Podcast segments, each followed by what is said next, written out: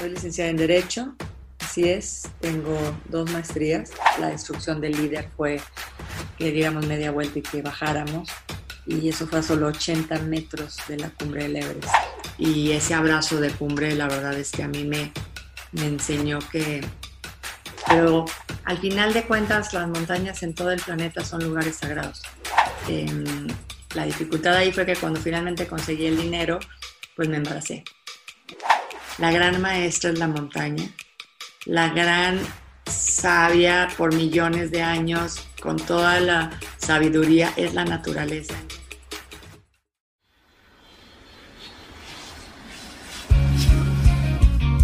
Porque lo mejor que te deja un viaje son las historias. Y porque al contarlas, viajas de nuevo. Este espacio está creado para viajar juntos a través de recuerdos inolvidables y anécdotas muy divertidas. Hablaremos con viajeros, amigos, profesionistas, bloggers e influencers sobre destinos de México y el mundo. Compartiremos también consejos de viaje y datos curiosos de muchos lugares que nos ayudarán a aprender muchísimas cosas. Yo soy Fer González. Bienvenidos a su podcast de viajes. Bienvenidos a Entre Viajes y Recuerdos.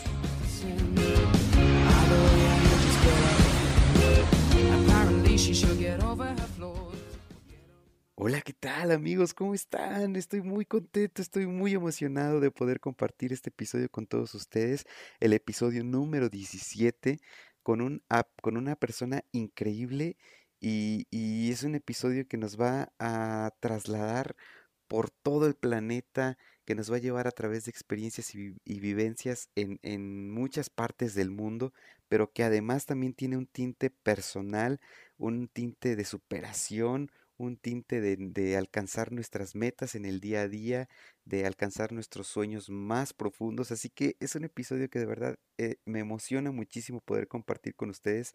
En este episodio platicamos con una persona, les decía, increíble, una mujer que yo conocí, que he tenido la, fortuna de conocer hace algunos años, pero que ahora pues eh, un, un esfuerzo que se hizo por ahí tanto con las personas que trabajan directamente con ella, como por parte de, nosotros como equipo de, podcast de Entre Viajes y Recuerdos, pues logramos concretar que pudiera platicar con nosotros y compartir con todos ustedes ah, parte de sus experiencias, pero también eh, les decía em, cómo podemos trasladar esas experiencias y esas vivencias a nuestra vida personal. Así que por favor quédense con nosotros en este episodio con una mujer que yo admiro muchísimo, una mujer mexicana, una mujer deportista, una mujer empoderada, una mujer que ha llevado el deporte a un nivel increíble y que ha llevado todas estas experiencias en su vida a un nivel personal muy muy padre. Así que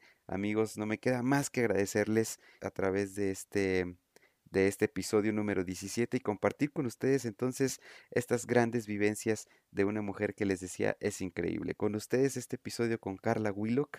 Espero que lo disfruten muchísimo y amigos, es un episodio que también me trae muchos eh, sentimientos porque a partir de este episodio pues el, el podcast va a tomar un, un pequeño receso en el cual vamos a tratar de cambiar la dinámica de, de, producción, que ustedes tengan la oportunidad de participar muchísimo más con nosotros. Así que les pido que estén atentos a las redes sociales del podcast para que ustedes se den cuenta cómo van a poder participar en los siguientes episodios.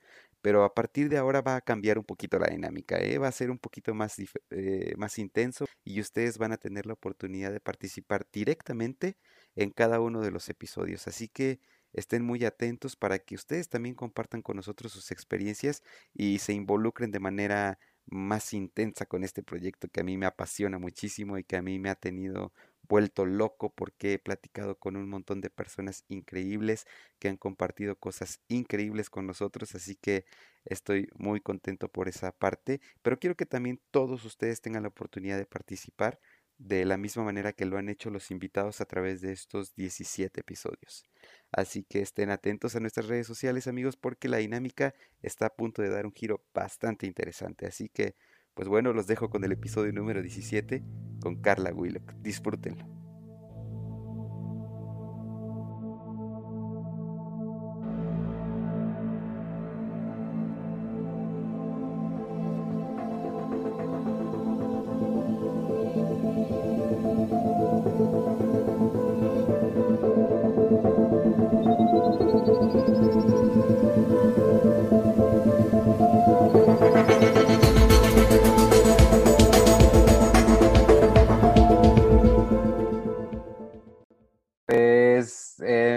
Comenzar por agradecerte mucho, Carla, por eh, tomarte el tiempo para platicar conmigo. Em, yo soy un, chavo que está emprendiendo este proyecto de este, pues este podcast, de poder platicar con, con muchas personas que han tenido muchas experiencias relacionadas con viajes, pero también con otro tipo de experiencias donde de repente se han aventurado a trabajar en otros países.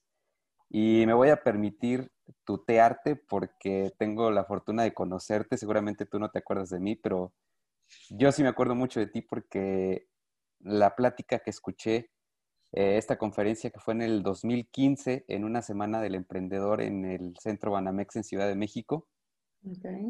Estuve ahí escuchándote y esa plática me cambió la vida por completo porque me inspiró a, hacer muchas cosas, entre ellas este pequeño proyecto que se llama Entre Viajes y Recuerdos.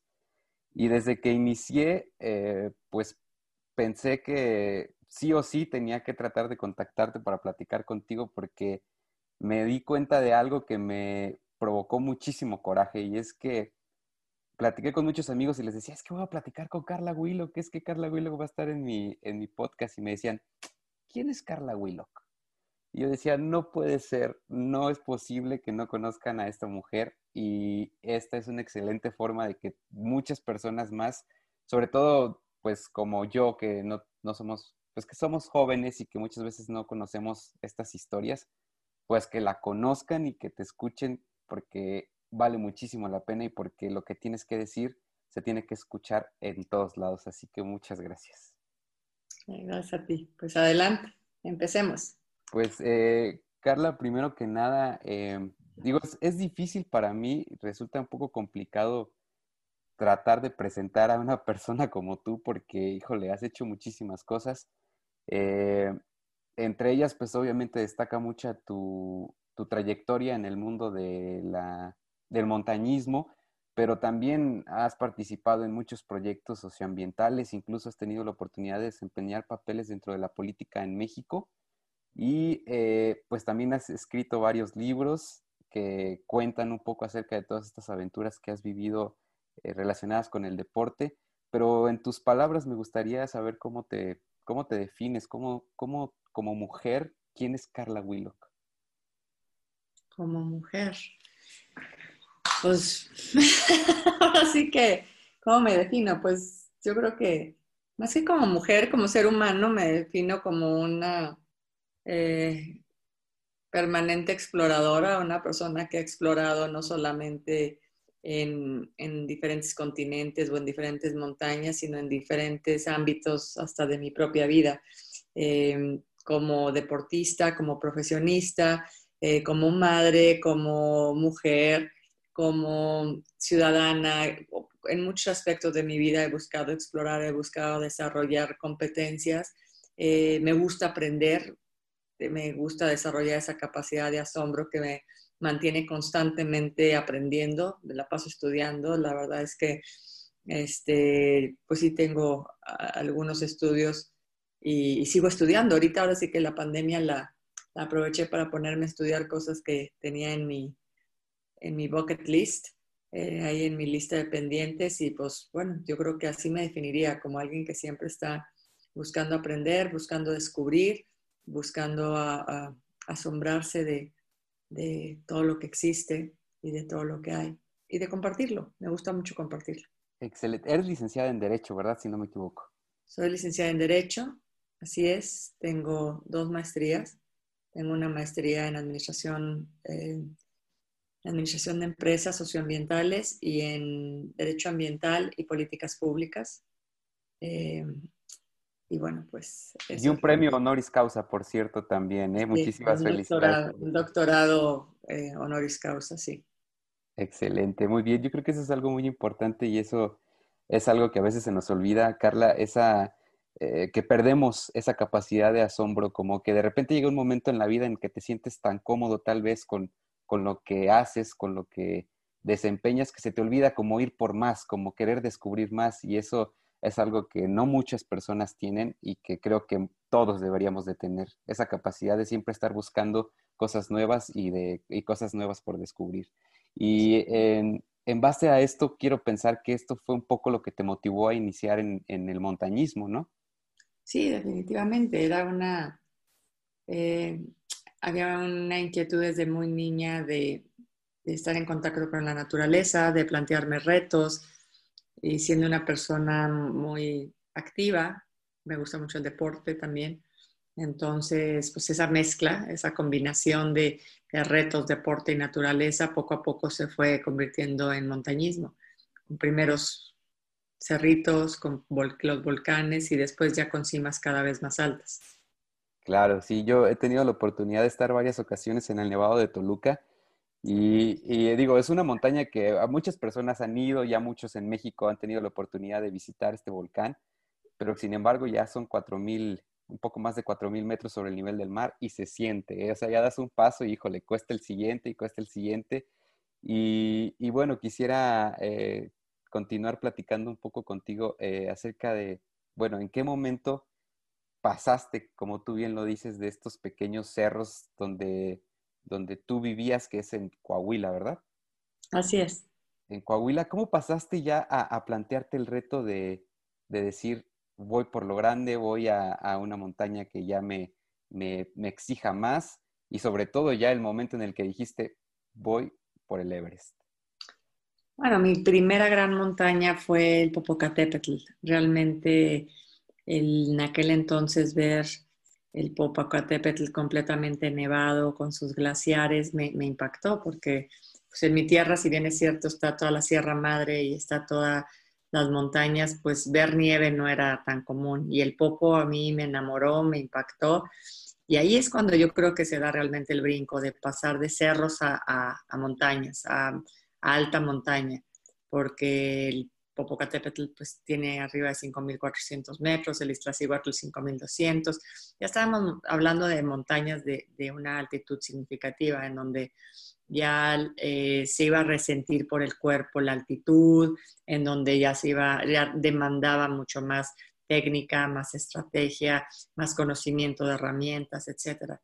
Así que digamos que pues, el gran salto es cuando empiezo a subir los volcanes, el Popo, el Ista, el Pico de Orizaba, y después pues ya vinieron los retos en Sudamérica, en los Andes, en Bolivia, en Ecuador, en Argentina, y después vino el brinco, al Himalaya, empecé a subir montañas de 8.000 metros en el Himalaya y después ya vino este, el Everest como, como el gran reto, el gran reto este, que culminaba por eso así que la mayor altitud en esa trayectoria de ir subiendo cada vez más alto y de ir preparándome más y de conseguir recursos, de entrenarme, de mentalizarme, de prepararme y bueno, así fue como gradualmente.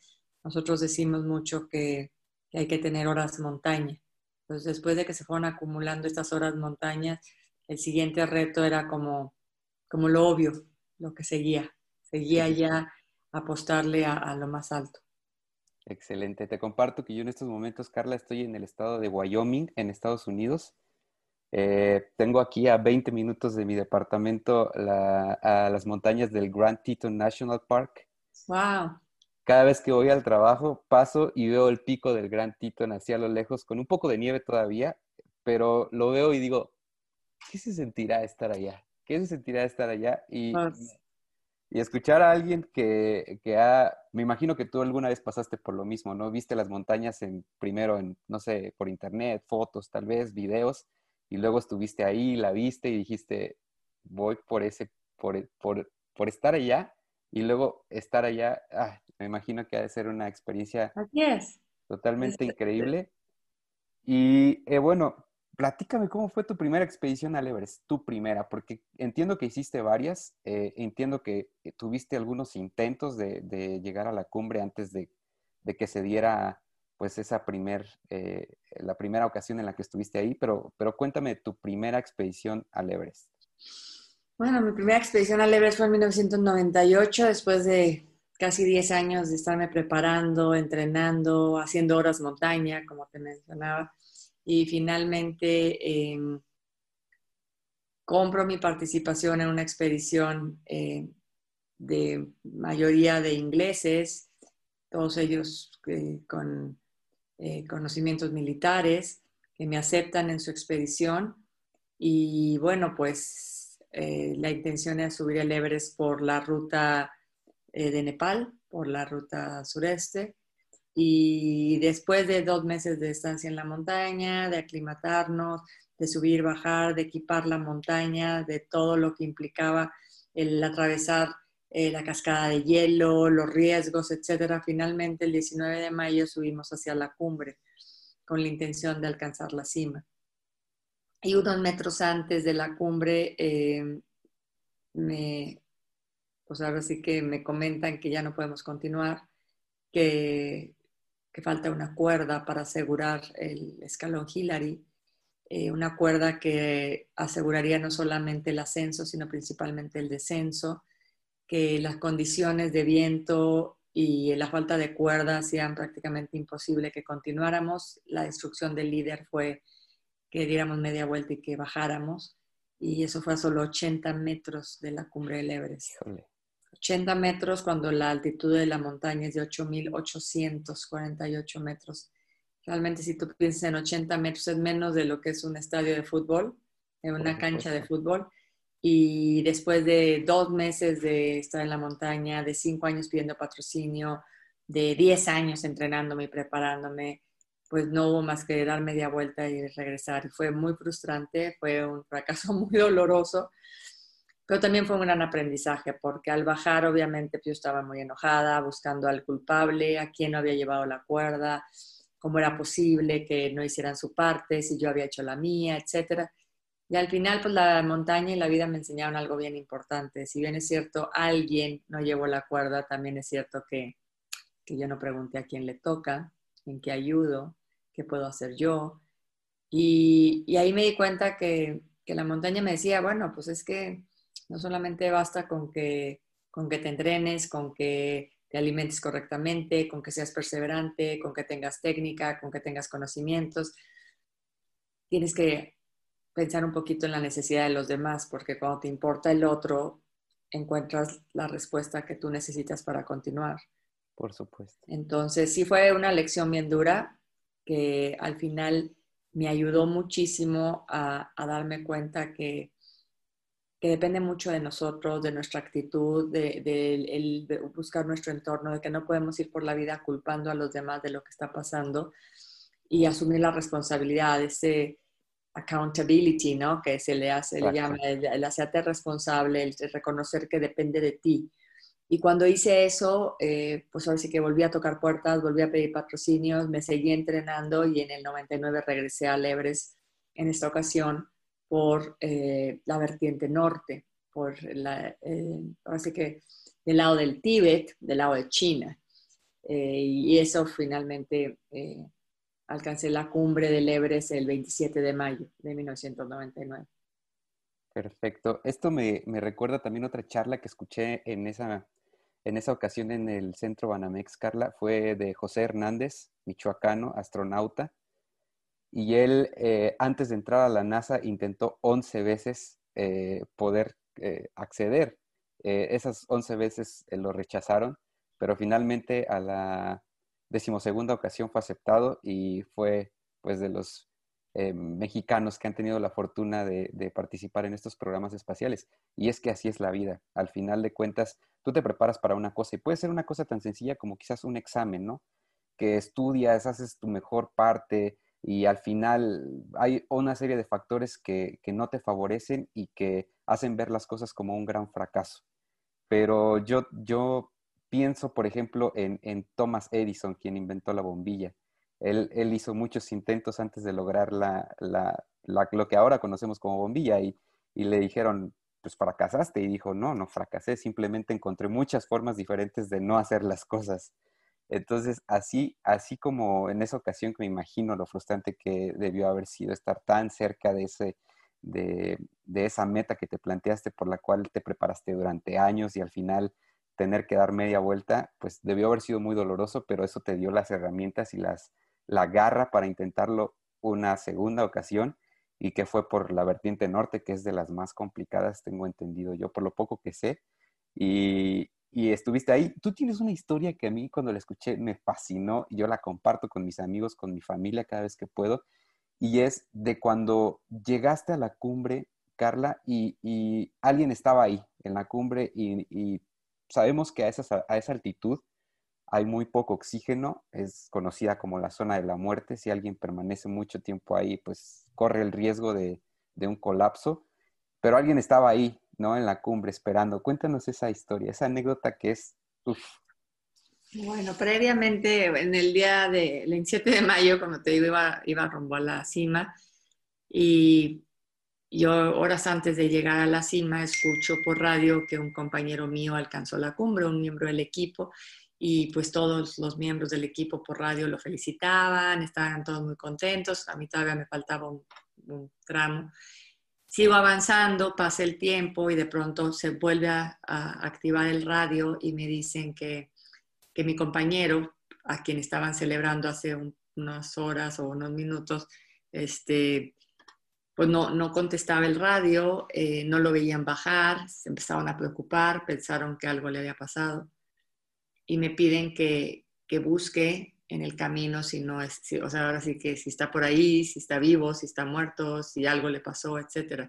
Me dijeron, si ahora tú vas de su vida, avísanos si, si, ves, si lo ves en una condición.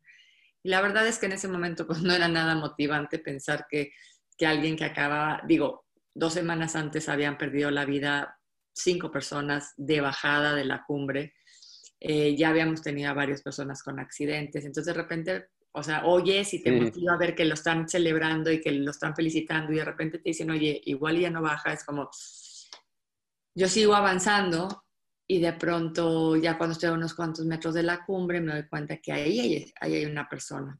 Y la verdad es que los trajes de montaña son muy parecidos, o sea, o son rojos o son amarillos, son verdes, nada más, o sea, no hay como que mucha o sea, no hay mucha combinación. No hay mucha moda ahí. No hay mucho fashion ahí. Entonces, la verdad es que cuando vi, pues dije, pues estaba una persona vestida idéntico que yo, entonces pues no sabía quién era. Y cuando me di cuenta, pues identifiqué que era mi compañero argentino. Y cuando me acerco, eh, por lo que tú mismo mencionabas, es, me parecía inexplicable cómo una persona con tanta experiencia y con tanto conocimiento y con tanta fortaleza se hubiera arriesgado de pasar más de una hora y media en la cumbre, sabiendo que tu cuerpo se empieza a deteriorar, te empiezas a autoconsumir, te debilitas y eso puede causar accidentes como los que sucedieron semanas antes. Yo no entendía por qué él se había arriesgado.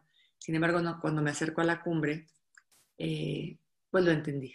Lo entendí cuando doy los últimos pasos hacia la cima y él inmediatamente se levanta para recibirme con los brazos abiertos y darme un abrazo. Y ese abrazo de cumbre, la verdad es que a mí me, me enseñó que, pues que de nada te sirve llegar muy alto si estás solo y si no tienes con quién compartirlo. Eh, Ever Orona, que es mi compañero, él, él se arriesgó una hora y media porque se dio cuenta que a lo lejos venían dos personas, que éramos nosotros, y él estaba dispuesto a esperar para poder compartir el éxito es importante darnos cuenta que a veces en el camino, cuando queremos hacer algo, se nos olvida que lo importante es poder voltear y decir, lo logramos, o lo logré, o gracias, o siempre es importante ese abrazo de cumbre. Entonces, la verdad es que para mí fue un gran regalo, que a pesar de que el año anterior eh, tuve ese intento fallido, para mí fue maravilloso que hubiera una persona y no 200 como en los últimos años, pero una persona parada en la cima del Everest con los brazos abiertos para decirme, o sea, felicidades, lo lograste. Lo lograste. Y aquí estamos los dos, en el punto más alto. La verdad es que fue un gran regalo y es algo que yo siempre voy a agradecer, pero que también me enseñó muchísimo, que cada vez que alcancemos una cima, que cada vez que alcancemos un logro, nos demos cuenta de de, con quién lo queremos compartir. Mucha gente piensa que, a mí me lo han dicho, me dice, bueno, es que el fútbol, ese sí es un trabajo en equipo, eh, este deporte, ese sí es un trabajo en equipo, pero el montañismo no lo es. Y yo siempre les digo, pues, si hay una cuerda es porque alguien la puso, si hay una foto mía es porque alguien me la tomó. O sea, había alguien detrás de la cámara, había alguien detrás del anclaje, había alguien detrás de la cuerda. Siempre hay alguien que no se ve, que, pareciera un fantasma, pero que estuvo ahí y que sin esa persona no pudiéramos haber logrado lo que logramos. Y la verdad es que pues, de eso se trata, de compartir, de reconocer a todos aquellos que estuvieron en el camino, que nos apoyaron, en mi caso, patrocinadores, amigos, personas que me mandaban buena vibra, eh, mis mismos compañeros del equipo, este, tanta gente que realmente se hacía parte de la expedición y que te da fuerza para seguir adelante. Excelente, sí, me, encanta esa historia y de verdad que me pone la piel chinita cuando, cuando lo escucho. Si alguien tiene la oportunidad de algún día asistir a alguna de las charlas de, Carla, por favor, súper recomendadas. O si no, pues ahí eh, están algunas grabaciones en internet. Por favor, entren y véanlas porque así como esta hay muchísimas historias más. Imagínense nada más, ¿no? Una mujer mexicana montañista por todo el mundo escalando las montañas más altas del planeta híjole, de verdad, qué orgullo para México y sobre todo también pues para ti, me imagino. Carla, dos preguntas. La primera es a nivel personal, ¿cómo fue decirle a tu familia, oigan, me voy a ir al Everest, voy a ir a escalar la montaña más alta del planeta? Y segundo, ¿cómo fue ya el proceso de conquistar las siete cumbres? Ok, em, bueno, se dieron cuenta que quería ir al Everest desde el momento en que les dije, quiero ir al Everest y no tengo dinero. Entonces, realmente me decían, pues, ¿cómo le vas a hacer? Y entonces se habló muchos años del Everest. Hace un rato te mencioné, pasé cinco años pidiendo patrocinio.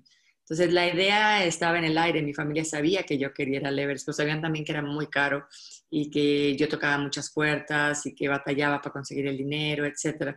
Entonces, llegó un momento en que ya era como ya no era tan importante si iba a Everest o no, sino si conseguía algo, ¿verdad? Así de que cuánto te falta, cuánto más necesitas, qué más vas a hacer, es así como más la Estuvieron contigo apoyándote en ese proceso. Mi madre asustada y preocupada, pero, pero sí, sí, ella me apoyó siempre. Este, mis hermanos, uno de ellos siempre fue como que adelante, te apoyo. Y el ¿Hablaste con alguno de ellos cuando estuviste ahí en la cima? En la montaña, sí, pero el grande era el que decía así como, ¿para qué haces esas locuras? Y que responsable. Y él era más como uh etcétera. Entonces era como, a ver, ya tenías un trabajo, trabajas bien, ganas bien, qué necesidad, para qué, o sea, ya después lo entendió, ¿verdad? Al final sí me dijo, pues que, cuando, ya cuando me iba me dijo, pues que te vaya muy bien y tal, tal, tal, pero pero sí era difícil de entender, o sea, soy única mujer, tengo dos hermanos varones, entonces era como la niña era, andaba en las montañas y ellos estaban en casa, o sea, como que era sí, sí, sí, sí. difícil, pero bueno, así fue, pero sí me apoyaron, sí me apoyaron, al final los dos, o sea, tanto mi mamá como mis hermanos, todos me apoyaron.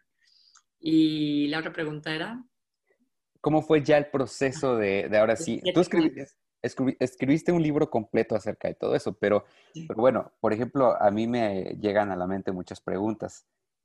¿Cómo fue todo el proceso? ¿Cómo fue la planeación, por ejemplo, de toda la expedición? ¿O fue como por separado?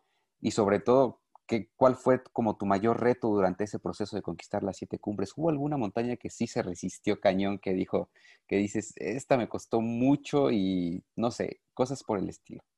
Pues estaba, digo, me, gustaba mucho la idea de seguir subiendo 8000 eh, había, yo ya cuando fui al Everest ya había alcanzado eh, la Concagua. Tenía solamente la Concagua como una de las montañas continentales. Em, y después de regresar del Everest, bueno, me fui a Nueva Zelanda, hice algunas montañas por allá y después dije, ¿sabes qué? Sí voy por las siete cumbres quería realmente estar en, o sea, me gusta viajar, me gusta conocer las culturas y para mí lo más significativo era literal darle la vuelta al mundo, pero viéndolo desde el punto más alto de cada uno de sus continentes. Y cuando tú te acercas a las montañas, no solamente conoces, por ejemplo, no sé, en Europa no solo conoces la Torre Eiffel o el museo de tal, te adentras al poblado ahí alejado, a la cultura intrínseca del, o sea, realmente vas a, como pues, a las raíces de, ese continente. Claro, por ejemplo en el Everest, ¿no? Toda la, cultura Sherpa y todo eso que está detrás, que no, no se ve tanto en lo que vemos en las noticias, en los videos, en las películas, pero, pero sí hay varios documentales que hablan del trabajo que hacen los Sherpas y es impresionante. Y, de, su filosofía de vida y de, y de su forma de, entender cómo para ellos la montaña es un lugar sagrado, no es un lugar de reto, ha cambiado mucho también la influencia de los occidentales, pero al final de cuentas las montañas en todo el planeta son lugares sagrados. En África, en Indonesia, en eh, América del Norte, América del Sur, para todos el Denali o McKinley, que será la montaña, todas tienen ese misticismo. Entonces ahí empieza, como dije, sí le quiero dar la vuelta al mundo, pero quiero ver el mundo, más bien la, idea era, quiero ver el mundo desde, la, desde el punto más alto de todos sus rincones continentales.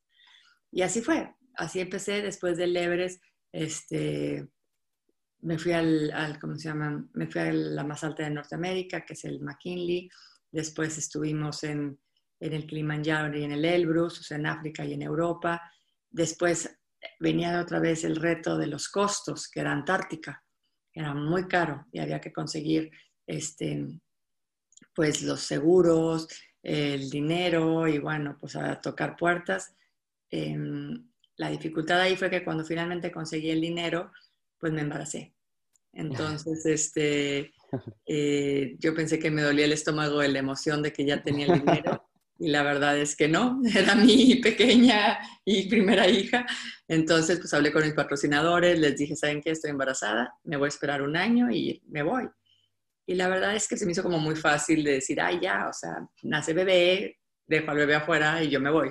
fue, bien, fue bien difícil porque eh, me interesaba mucho tener una maternidad, este, o sea, no quería operación, no quería cesárea, quería que fuera un parto natural no tomé ningún tipo de medicamento, no me di, bueno, ni una aspirina, yo quería que el parto fuera de lo más natural limpio. posible, limpio, y así fue. Este, quería dar, o sea, lactancia, estar con mi bebé. Entonces, cuando me comprometí con mi bebé, de pronto era, tengo que entrenar. Entonces, me llevaba a la bebé a entrenar y yo corría y así. Y eso no hubo problema. El problema fue cuando la tuve que dejar. Dejarla en casa ah. y yo irme más de un mes, este, fue bien fuerte esa montaña me costó. Entonces regreso y sí dije, bueno, ya nada más me falta una. De las seis, siete cumbres ya nada más me faltaba una. Y perfecto, ya vi todos los trámites, hice todos los requisitos y, hubo un, estalló una guerrilla en Indonesia, en Papúa Nueva Guinea, y se canceló. Y otra vez al siguiente año, otra vez el permiso, ya no lo dieron tal, y lo mismo, por problemas de guerrilla y políticos se canceló. Entonces yo no podía terminar las siete cumbres porque había guerrilla y yo decía, bueno, si no es una cosa, es otra. Es otra, sí. Y, y al final pues nace mi segunda hija y, este, y de pronto me dicen, ya, y yo, otra vez, deja tu bebecito. Entonces había que estar lista. Entonces, pues más que nada esas son, algunas de las dificultades, pero en sí, y sí, pues el enfoque cambió porque antes era, eh, pues estando eh, sin hijos o soltera era como más fácil, si voy a hacer esto, eh, no me voy a poner en riesgo, tal, tal, tal, pero cuando ya tienes una responsabilidad de que sabes que hay dos pequeñitas que te están esperando y que, y digo, yo tengo muy claro y siempre lo tuve, esta montañista británica fuertísima que alcanza por primera vez como mujer el Everest sin oxígeno, y que se va después al K2 y, o sea, era, muchos decían que más fuerte que muchos hombres, etc. Y en el K2 se mata. Y esta mujer em, dejó tres niños. Y está, entonces yo siempre decía, yo no quiero que mis hijos me recuerden en foto como la mujer que rompió muchos récords y que se murió. Ellos, yo quiero que mis hijos tengan mamá. Y entonces como que para mí eso era muy importante, decir, ¿sabes qué? ahorita me voy a enfocar en, ir y regresar. Entonces esa carga de decir, a ver, haz bien las cosas, sube las montañas, baja porque te están esperando dos chiquititas. Entonces, bueno, pues así se hizo y, y esa fue más que nada la dificultad, el complementar la maternidad con, con las dificultades políticas o sociopolíticas o económicas para poder este, concluir las siete cumbres. Entiendo, entiendo. Sí, debió haber sido muy complicado ahora tener como ese, ese enfoque y esa manera diferente de ver las cosas con esta carga emocional y personal ya contigo. Entonces, eh, sí, pues pero las prioridades cambiaron. Por supuesto, pero bueno, al final se logró el objetivo. Eh, hablaste de la Antártica, ¿no? Que es eh, pues uno de los lugares, yo creo que por excelencia más emblemáticos del planeta, donde toda esta magia del hielo y todo esto se puede ver eh, de manera permanente. Y, quisiera, en base a esto, que nos platicaras un poco acerca de la Fundación Carla Willock y el trabajo que realizas con los pequeños, porque me parece eh, increíble y quiero que lo cuentes y que mucha gente lo escuche. Bueno, pues en el 99, como te comentaba, pues alcancé la cumbre, recibí ese abrazo y la verdad es que me sentí muy agradecida y prometí eh, volver 10 años después porque pensé que tanto el recibimiento como la oportunidad estar en la cumbre, lo que mi pensamiento fue ni en 10 años voy a terminar de agradecerlo. Y cuando regresé, pues, empecé a trabajar con niños, empecé a hacer muchas cosas, a hablar, a dar conferencias en México, en Centroamérica, en Sudamérica, en Europa, en muchos lugares. Y regresé para cumplir mi palabra en el 2009. En el 2009 regreso al Himalaya, subo dos montañas allá, una por cada una de mis hijas, y hago una ceremonia de agradecimiento por los 10 años. Y me di cuenta que el Everest eh, en el 99 no solo me permitió ver eh, la curvatura de la Tierra o, o todo el planeta hacia abajo, me permitió accesar a muchos mundos que yo no conocía, como era, empecé a dar clases, eh, de, empecé a dar conferencias, por ejemplo, en reclusorios, eh, en penales. no sabía eso.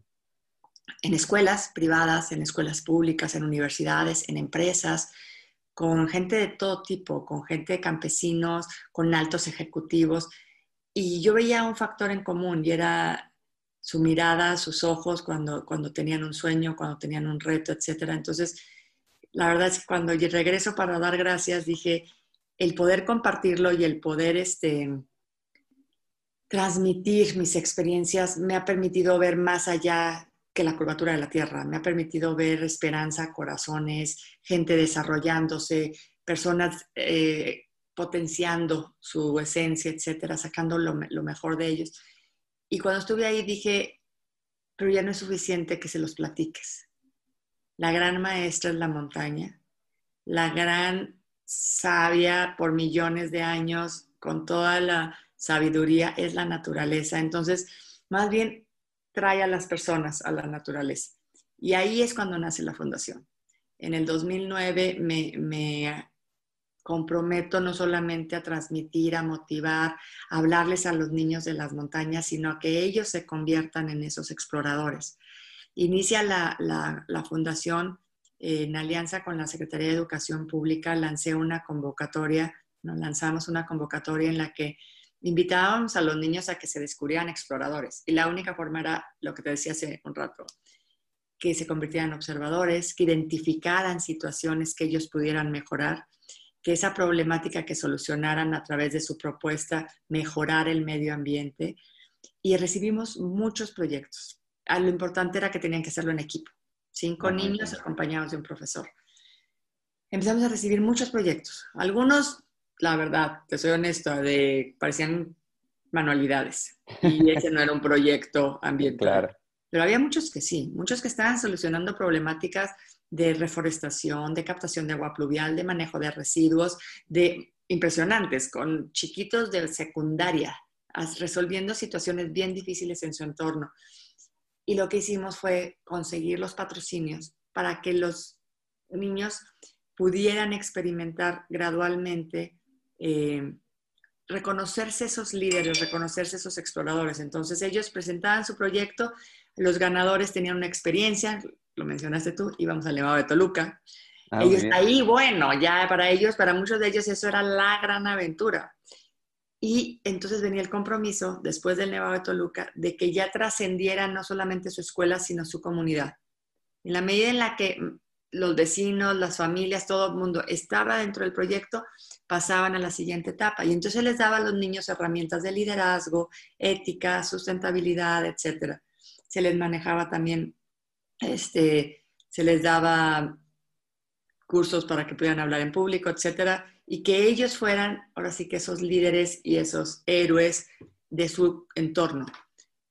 Los ganadores de la segunda etapa ya pasaban a una tercera etapa y esos recibían el premio de una expedición, que era a la Antártica, este, con todo pagado, súper equipados, y nos fuimos durante varios años a la Antártica, pero era bien complicado un poco porque pues nada más ganaban 10 niños y había 100 que se quedaban casi con la lágrima y querían ir, etc. Entonces lo que dije fue, bueno, vamos a ir a la Antártica, pero también vamos a trabajar en México porque tenemos lugares espectaculares en nuestro país.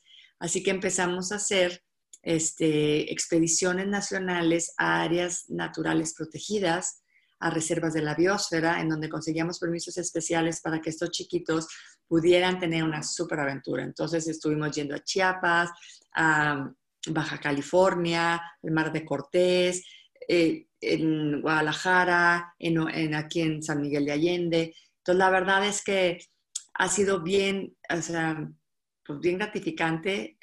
Después, muchos de los niños de los ganadores pudimos conseguir algunos, para algunos de ellos, este, con alianza con unas universidades, becas para estudio. Entonces, muchos terminaron la prepa en escuelas privadas.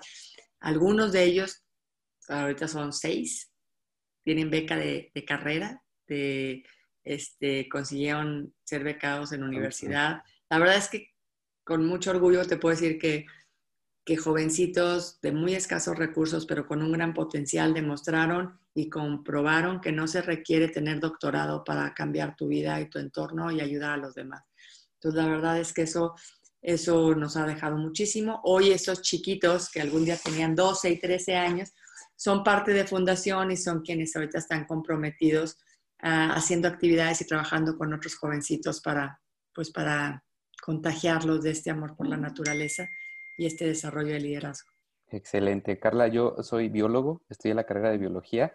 Eh, eh, me dedico a, la creación de experiencias de viaje tanto en México como en otros países ah, eh, y me encantaría colaborar de alguna manera con tu fundación. De verdad, piénsalo y seguimos en contacto y si hay alguna forma en la que podamos colaborar o que pueda yo formar parte de este proyecto, por favor, estoy con toda la disposición de, formar parte y de, lo poco o mucho que pueda eh, aportar, pues que, que, sea para una causa como la que, como la que tú tienes. Yo creo que eres el perfecto ejemplo de, de lo que se tiene que hacer una vez que, logras grandes cosas, que es compartirlo y que es llevarlo a otras personas. Y yo creo que lejos de tu carrera deportiva, que es impresionante, es increíble, el gran legado de Carla Willock va a quedar ahí en los corazones de esos pequeños. Entonces, muchas felicidades por eso, sigue con ese trabajo tan increíble.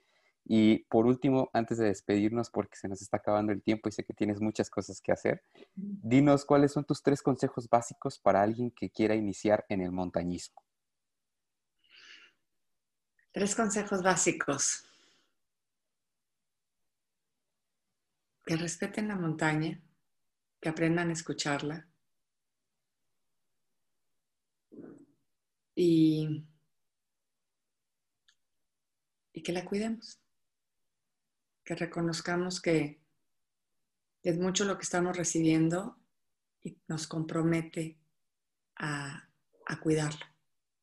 Realmente es eso, o sea, hay que prepararse, hay que ir con personas, o sea, obviamente pues, hay, hay muchas reglas, no puedes ir solo, etcétera, te tienes que preparar, pero, pero sí hay que respetar la montaña, porque ahorita con todos estos cambios climáticos hay mucho deshielo, hay muchas grietas, hay mucha caída de rocas, puede haber muchos accidentes y la gente eh, piensa que porque es un nevado de Toluca es una montaña de fin de semana y se van en tenis y se van eh, sin preparación y hay muchos accidentes. Entonces siempre hay que respetarla, hay que cuidarla, hay que dejarla siempre mejor que como la encontramos. Y, y pues ahora sí que eso sería. Excelente. Nos quedamos con eso, Carla. Muchísimas gracias por el tiempo. Eh, no nos alcanzarían 10 horas para seguir platicando de tantas cosas, pero de todo corazón te mando un abrazo grandísimo hasta donde quiera que estés. Te mando mucha buena vibra, muchas bendiciones en tu vida y sobre todo que siga ese gran trabajo que es la fundación, que yo creo que ese va a ser tu gran legado. Gracias por eso. Y pues nada, muchas gracias. Eh, tus redes sociales, tus contactos para que la gente que esté viendo o escuchando este episodio pueda contactarte. Eh, bueno, pues en Instagram estoy como Carla Willock 1. Este, ahí me pueden encontrar. Está también el de Fundación, que es Fundación-KW. Eh, ahora sí que si entran y cuentan que estuvieron aquí escuchándonos en tu programa o en tu podcast, este, igual ya hacemos alguna dinámica para que se ganen algún libro o alguna libreta o algún póster o algún algo. Entonces estaría padre que, que, nos sigan. Está también, bueno, mi página de internet, carlawillock.com, Facebook con mi nombre igual, Carla Willock, y Fundación Carla Willock. De ahí pueden ver a los niños hablando de su propia voz, de lo que han hecho, cómo lo han hecho, este, los proyectos y bueno, pues seguimos con eso. Sí, excelente, perfecto. Vamos a hacer una pequeña dinámica aquí en la descripción del video si están viendo esto a través de YouTube o si no, eh, si están escuchando a través de cualquier otra plataforma, eh, vamos a hacer una dinámica para que puedan seguir a, Carla en sus redes sociales y tengan la oportunidad de ganarse uno de sus libros. ¿Te parece? Excelente. Excelente, Carla. Pues un abrazo, hasta luego, que estés muy bien y pues muchas gracias nuevamente. Cuídate mucho y bueno, pues ahí estamos en contacto porque sí, requerimos de biólogos. Por supuesto, no, no, de verdad, es en serio, ¿eh? no lo dije solo por decirlo. No, no, es que me encantaría dos de mis monitores, dos de mis monitores estrella y guía son biólogos, entonces sí. Aparte a mí me encanta el trabajo con los niños, soy muy parlanchín, me gusta platicar, así que ahí estoy. ¿eh? Órale. La verdad, cuídate. Igualmente, chao. De verdad, amigos, no saben lo feliz que me hace poder compartir con ustedes todas estas cosas tan emocionantes, tan, tan padres. Es, es, muy bonito, de verdad, tener la oportunidad a través de este espacio de Entre Viajes y Recuerdos, poder compartir con ustedes tantas cosas, tantas anécdotas, tantas personas con cosas que nos, nos ayudan muchísimo en nuestra vida, tanto para planear los viajes como para simplemente vivirla. Entonces, eso me hace muy, muy, muy feliz. Espero de todo corazón que hayan disfrutado muchísimo este episodio. Les mando un abrazo muy fuerte. Esperen noticias porque de verdad que la dinámica que, estamos pensando, que estamos preparando para todos ustedes está, está muy padre. Todas las personas que me conocen, todos mis amigos, todas las personas con las que he compartido eh, tantos viajes, tantas experiencias, ahora tendremos la oportunidad de compartirlas nuevamente a través de este espacio en una plática eh, todos juntos, platicando y compartiendo con ustedes nuestras anécdotas de viaje. Así que va a estar muy bien, va a estar muy padre, es todo lo que puedo adelantarles, pero va a estar de verdad muy emocionante y muy divertido. Así que esperen noticias en nuestras redes sociales porque el podcast de Entre Viajes y Recuerdos llegó para quedarse y sobre todo con este cambio de dinámicas y con este con esta transformación que va a ir sufriendo poco a poco que tiene como único objetivo seguir compartiendo con ustedes todas estas cosas. Así que les mando un fuerte abrazo no se olviden de que este, este espacio, este podcast está patrocinado por Experiencia México y Software México, a quienes agradezco profundamente la oportunidad de, de abrirme eh, las puertas para poder formar parte de este proyecto de Entre Viajes y Recuerdos. Así que muchas gracias. Y pues nada, amigos, esperen noticias. Por lo pronto les comentaba al inicio de este episodio, nos tomaremos un pequeño receso para planear bien estas dinámicas y para que ustedes tengan la oportunidad de participar más de cerca con nosotros. Así que ahí estén atentos y pronto nos vemos. Y eh, respecto a la, a la dinámica que vamos a hacer para este, este podcast, este episodio, donde podrán ganarse un libro de Carla Willock, pues ahí les dejaremos todos los detalles en la descripción del video o eh, por medio de nuestras publicaciones en las demás redes sociales. Así que estén atentos también para que puedan ser partícipes de la dinámica y puedan ganarse un libro completamente eh, directamente desde Carla Willock y que pues donde podrán apreciar más todas estas experiencias que Carla nos platicó en este episodio. Hasta luego amigos, hasta pronto, mi nombre es Fer González, nos vemos en el próximo episodio.